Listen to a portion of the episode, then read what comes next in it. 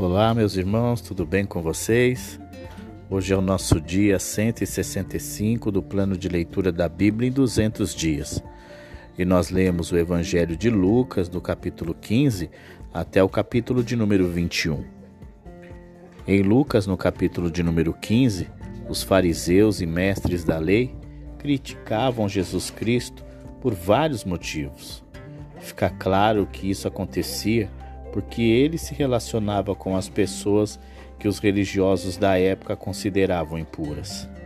Motivado por estas críticas, Jesus contou a parábola da ovelha perdida, onde o Mestre mostra o valor de uma alma perdida, dizendo: Haverá mais alegria no céu por um pecador que se arrepende do que por noventa e nove justos que não precisam arrepender-se.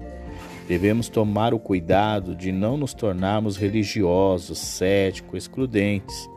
Muitos de nós criam seu próprio grupo cristão e vivem dentro de uma bolha cristã.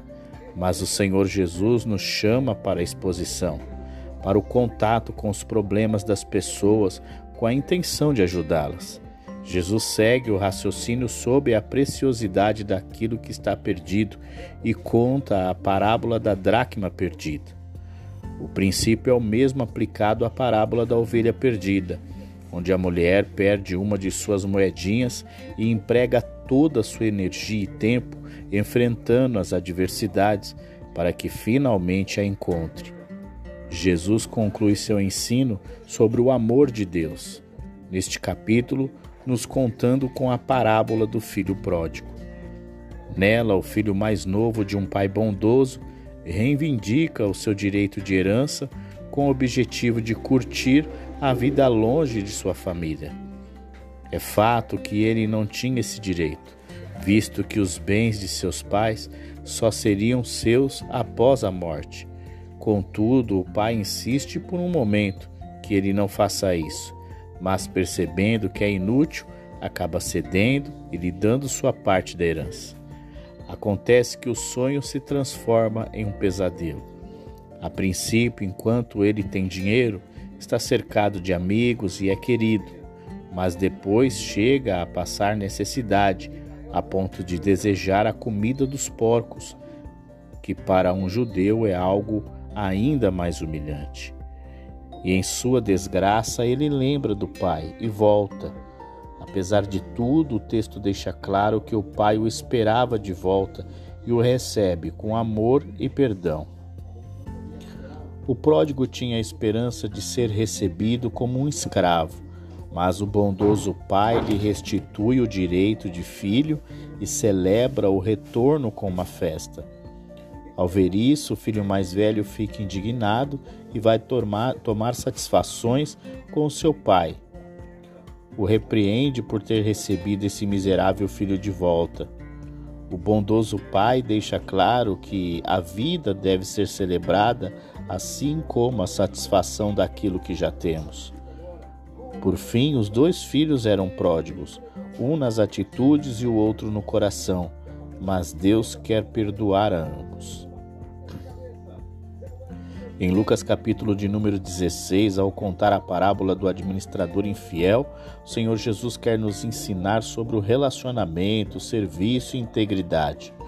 O administrador infiel era negligente em seu serviço, até que o seu patrão exigiu um relatório detalhado de sua administração com o objetivo de demiti-lo após isso. Vendo que estava em apuros e que não tinha relacionamentos o suficiente para que outra porta de emprego fosse aberta, que não sabia fazer outra coisa e que não tinha coragem de pedir, ele buscou reparar seus erros. Ao final da parábola do administrador infiel, vemos que, ao receber o relatório e ver como se saiu bem, o Senhor o elogia por seu bom trabalho. O ensino final de Jesus nos mostra que devemos ser criativos no evangelismo, usar nossos recursos para desenvolver relacionamentos e testemunhar sobre a nossa fé. É isso que os incrédulos fazem, usam seus recursos para criar relacionamentos, mas nós, os filhos da luz, muitas vezes não temos a mesma inteligência. O Senhor Jesus nos ensina sobre a coerência. Ele nos diz que quem não sabe administrar o pouco não conseguirá administrar o muito. O contrário também é verdade. Quem é fiel no pouco é fiel no muito. Quem você é hoje não muda com o aumento dos bens. O que acontece é que o seu eu de verdade fica em maior evidência. Jesus nos mostra que Deus deseja adoração exclusiva. Ele não tolera a idolatria, seja ao que for, imagens, dinheiros, filhos, famílias e etc. Nosso coração deve ter um único altar e deve ser ocupado pelo Senhor. Não há como ser fiel a Deus e ao sistema, às pressões, às filosofias mundanas, ao dinheiro ou a qualquer outra coisa. Ou adoramos só a Deus ou somos idólatras. O Senhor Jesus reitera o valor da aliança do casamento e mostra mais uma vez que o divórcio não é a vontade de Deus. Contudo, é importante ter em mente que existem exceções e que não devemos ficar casados a qualquer custo. Um casamento onde há adultério ou violência ou qualquer forma de abusos pode ser rompido a qualquer momento, pois a vontade de Deus sobre qualquer aspecto é a preservação da vida e da integridade. Nesta parábola, Jesus mostra a realidade existente após a morte. Dois homens, um muito rico, que não temia Deus, e Lázaro, que, embora fosse muito pobre, temia Deus, vemos que as condições deles aqui na terra não determinam o seu destino após a morte. A riqueza do rico não pode salvá-lo, e a pobreza de Lázaro não o privou do céu. Outro ponto muito interessante é que não há possibilidade de comunicação entre os vivos e os mortos. O rico pede a Abraão que envie Lázaro para alertar aos seus irmãos sobre o tormento eterno. A resposta de Abraão é: eles têm Moisés e os profetas que os ouçam. Portanto, a questão do espiritismo, reencarnação, psicografia e outras práticas dessa natureza não são obras de Deus. Em Lucas capítulo 17, Jesus Cristo deixa claro que na igreja haverá escândalos graves, atitudes de pessoas que levarão a outros a cair, abandonar a fé. Contudo, o Senhor declara que ai daquele por quem o escândalo vem. Haverá grandes consequências para este. O Senhor Jesus Cristo ensina a seus discípulos sobre a necessidade de perdoar. Ele diz que não importa quantas vezes alguém vier nos pedir perdão, devemos liberá-lo. Ao ouvir isso, os discípulos pedem que o Senhor lhes aumente a fé. Ou seja, eles reconhecem que não creem o suficiente para praticar tal atitude.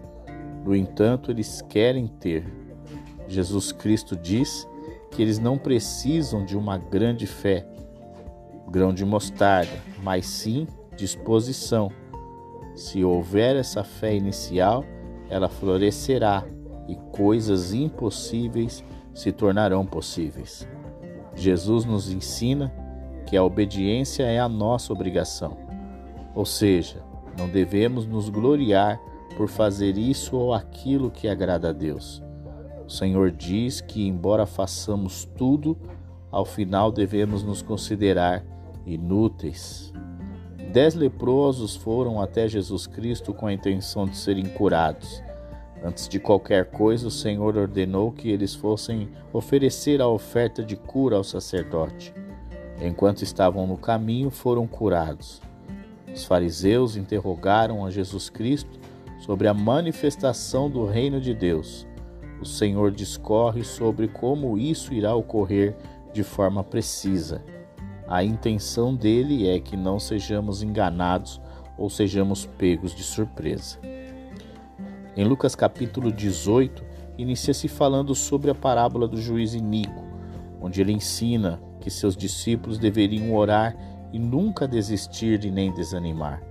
Na parábola do fariseu e do cobrador de impostos, Jesus Cristo nos ensina uma preciosa lição de humildade Aqui ele ataca diretamente o sentimento de orgulho religioso dos fariseus. Com uma oração arrogante, preconceituosa, legalista, ele se dirige a Deus como uma oração que jamais pode chegar ao coração do Senhor. Em contrapartida, o cobrador de impostos se dirige a Deus com humildade, com humilhação. Ele não se considera digno de estar ali orando a Deus. A conclusão de Jesus Cristo é a de que o nosso relacionamento com Deus não pode ser baseado nos princípios dos fariseus. Nosso comportamento deve ser como o do cobrador de impostos, humilde, arrependido. Também aprendemos que não devemos colocar nada ou ninguém acima da importância de Deus em nossas vidas. Quando Jesus orienta o jovem a deixar suas riquezas para trás, ele não consegue. Se torne um passo impossível para ele devido ao seu amor pelas riquezas. Os apóstolos ficam intrigados pela resposta de Jesus ao jovem rico e Pedro lhe pergunta: nós deixamos tudo que tínhamos para seguir-te. A resposta do Senhor é que eles não deixarão de receber a devida recompensa ainda nesta terra e na próxima a vida eterna.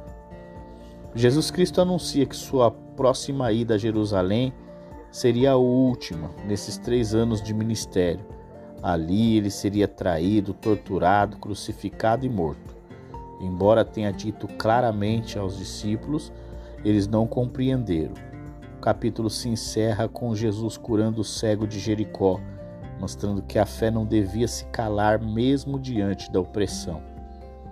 Em Lucas capítulo de número 19, o encontro entre Jesus Cristo e Zaqueu é um verdadeiro exemplo de arrependimento e conversão.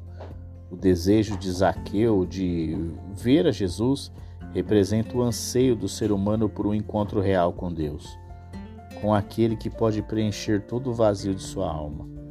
O Senhor é que, que é bondoso e misericordioso, percebe esse desejo e sua atitude imediata é aproximar-se, e ele o faz.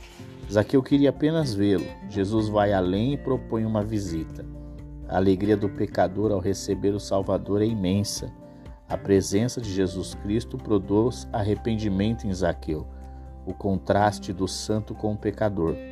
O choque é imediato e a conversão de Zaqueu é confirmada por sua atitude de resistir a quem ele roubou, de restituir a quem ele roubou. As palavras de Jesus Cristo sacramentam isso. Hoje houve salvação nessa casa, porque este homem também é filho de Abraão, pois o filho do homem veio buscar e salvar o que estava perdido.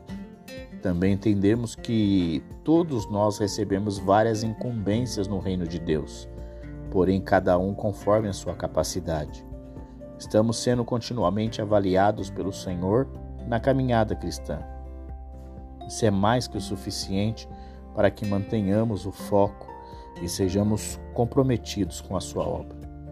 A entrada de Jesus em Jerusalém marca sua última visita à cidade antes da crucificação e ressurreição ao terceiro dia. Embora o Senhor Jesus Cristo soubesse da grande angústia que lhe esperava. Ele não demonstrava apreensão, tristeza, irritação ou qualquer atitude contrária ao seu comportamento durante todos os anos. Sua disposição em servir a Deus e a humanidade são de altíssimo nível. Portanto, devemos seguir seu exemplo e dar o nosso melhor, mesmo diante de situações que não gostaríamos de viver. A partir daqui, vemos que a vida ministerial de Jesus Cristo na terra está terminando. E percebe-se nele uma grande tristeza por Jerusalém, a habitação da paz. Ela não o havia reconhecido. As lágrimas de Jesus se derramam, pois o futuro que ele prevê não é o dos melhores.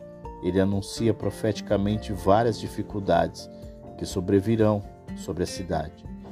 Rejeitar Jesus Cristo é sempre uma possibilidade, no entanto, as consequências desta escolha são pesadas e desastrosas, tanto que não podemos suportar. Em Lucas 20, relata que não é de hoje que a humanidade questiona a autoridade de Jesus Cristo. Nos dias do ministério terreno do Filho de Deus, os religiosos o fizeram de forma enérgica. O que deve chamar a nossa atenção neste texto é o fato de que o mestre dos mestres sempre tem a resposta precisa. Ele sabe exatamente o que dizer, por mais que imaginemos que não há saída. Ele as tem, porque é a verdade. Após a entrada triunfal em Jerusalém e os anúncios proféticos de suas dores, Jesus conta a parábola dos lavradores mal. A intenção é ilustrar o cuidado de Deus com Israel, sua vinha. Para isso, ele enviou diversos profetas, os servos, para receber os frutos da vinha. Eles, porém, acabavam mortos e espancados. Por fim, o filho do proprietário é enviado, mas a ideia dos lavradores é de matá-lo e o fazem. O filho, portanto, representa Jesus. Ele veio para salvá-los, mas acabou sendo morto por eles. Ao ouvir o exemplo de Jesus Cristo na parábola da vinha, os líderes religiosos de Israel começaram a planejar uma forma de tirar-lhe a vida. Daí em diante, eles intensificaram suas tramas contra o Senhor Jesus.